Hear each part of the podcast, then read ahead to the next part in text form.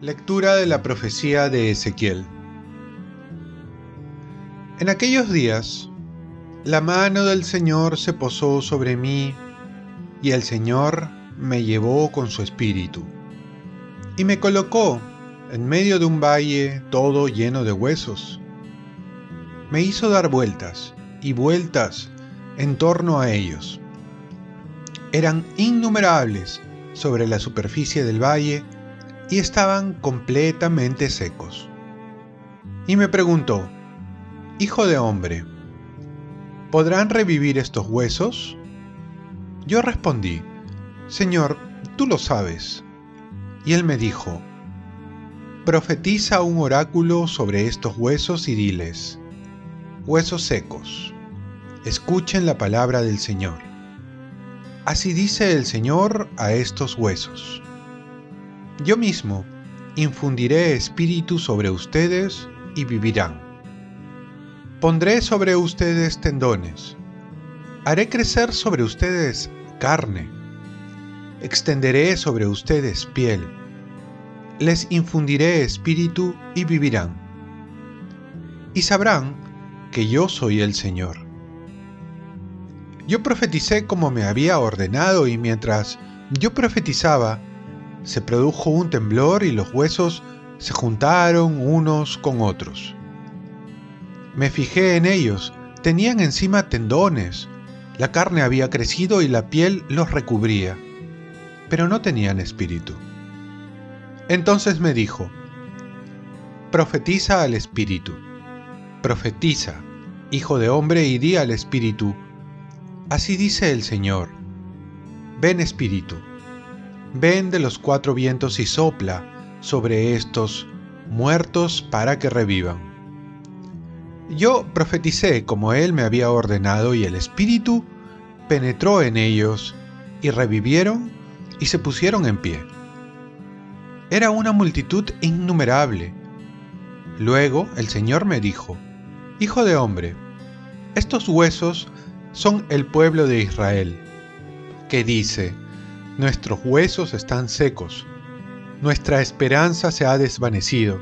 Estamos destrozados. Por eso profetiza y diles. Así dice el Señor. Yo mismo abriré sus sepulcros y los haré salir de sus sepulcros, pueblo mío, y los traeré a la tierra de Israel. Y cuando abra sus sepulcros y los saque de sus sepulcros, pueblo mío, sabrán que yo soy el Señor les infundiré mi espíritu y vivirán. Los colocaré en su tierra y sabrán que yo, el Señor, lo digo y lo hago. Oráculo del Señor. Palabra de Dios. Salmo responsorial.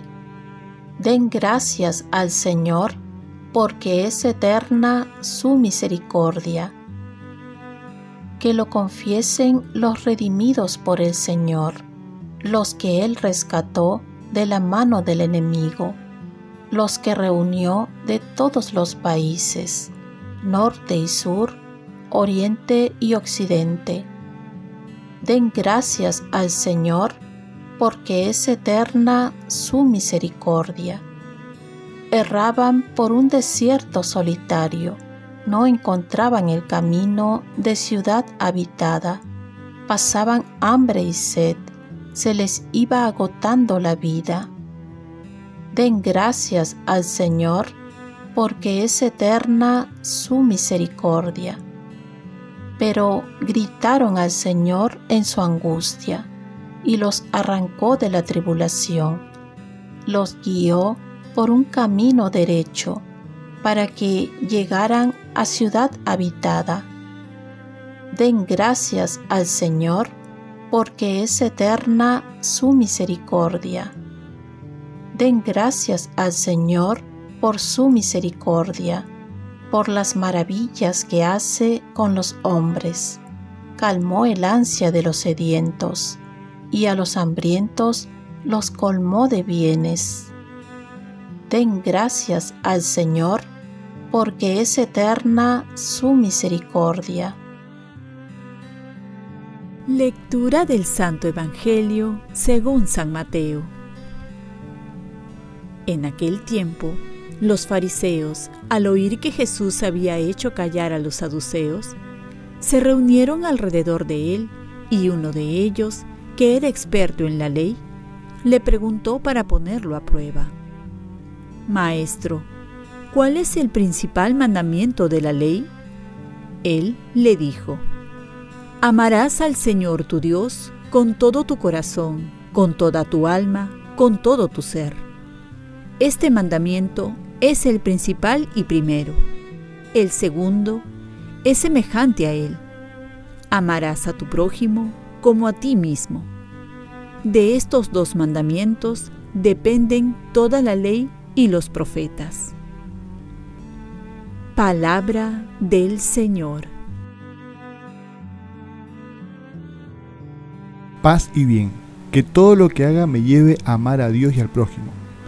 La persona suele perder su unidad y vivir fragmentado, disperso en múltiples tareas que están incomunicadas entre sí. Y es que sin un principio unificador la vida se va perdiendo el sentido. Y se va diluyendo en múltiples oficios que llevan a correr de un sitio a otro sin saber a dónde se va. Así ocurrió también en el tiempo de Jesús, en la que había 613 mandamientos, y uno se podía preguntar cuál de ellos es el más importante. Jesús unifica dos preceptos que se hayan separados, el amor de Dios, Deuteronomio 6.5, y el amor al prójimo, Levítico 19.18. Estamos entonces ante el principio unificador que se puede resumir en el amor. Ya San Pablo dirá, quien ama cumple la ley entera. Y es que no se puede amar a Dios y dejar de lado al prójimo. En nuestra vida también debemos unificarnos en un principio. Debemos tener una motivación, una meta que enlace todas las demás, que nos lleve a lo más importante en nuestras vidas.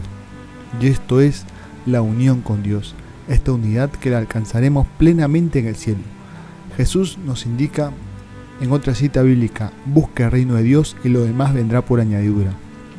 Esto es, que Dios reine en nuestros corazones y que todo lo que hagamos tengamos presente este fin. ¿Lo que estoy haciendo o voy a hacer me lleva a Dios? Oremos. Virgen María, ayúdame a tener un principio unificador, que sea el amor a Dios y al prójimo, y que todo lo que haga me lleve a Él. Ofrezcamos nuestro día. Dios Padre nuestro, yo te ofrezco toda mi jornada en unión con el corazón de tu Hijo Jesucristo, que siga ofreciéndose a ti en Eucaristía para la salvación del mundo que el Espíritu Santo sea mi guía y mi fuerza en este día para ser testigo de tu amor. Con María, la Madre del Señor y de la Iglesia, te pido por las intenciones del Papa.